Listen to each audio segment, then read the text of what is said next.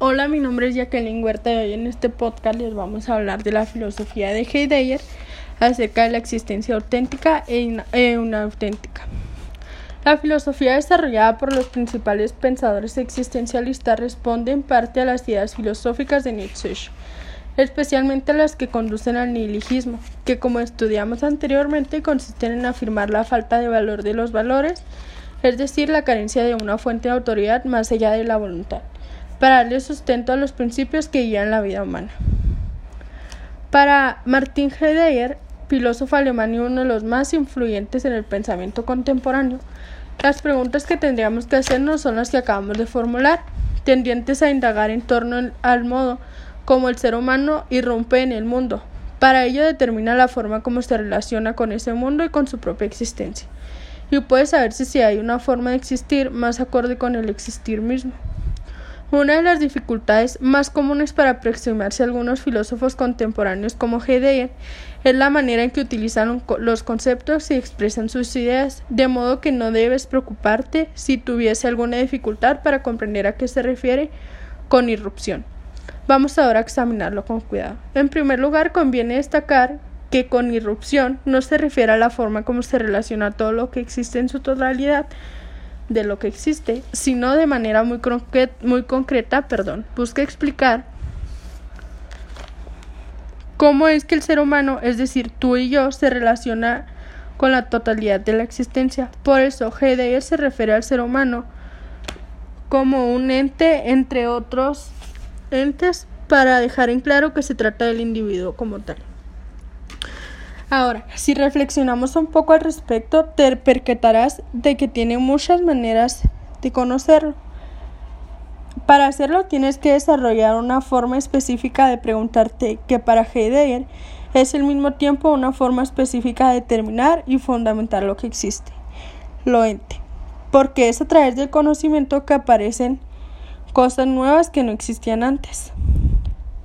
Martin Heidegger desarrolló la idea sobre la irrupción a lo largo de muchos pasajes de su, de su obra, pero sin duda destacar sus reflexiones sobre el tema desarrolladas en Ser y Tiempo de 1927 y en su Carta sobre el Humanismo de 1947, sobre todo debido a que a la luz de lo expuesto en dichas obras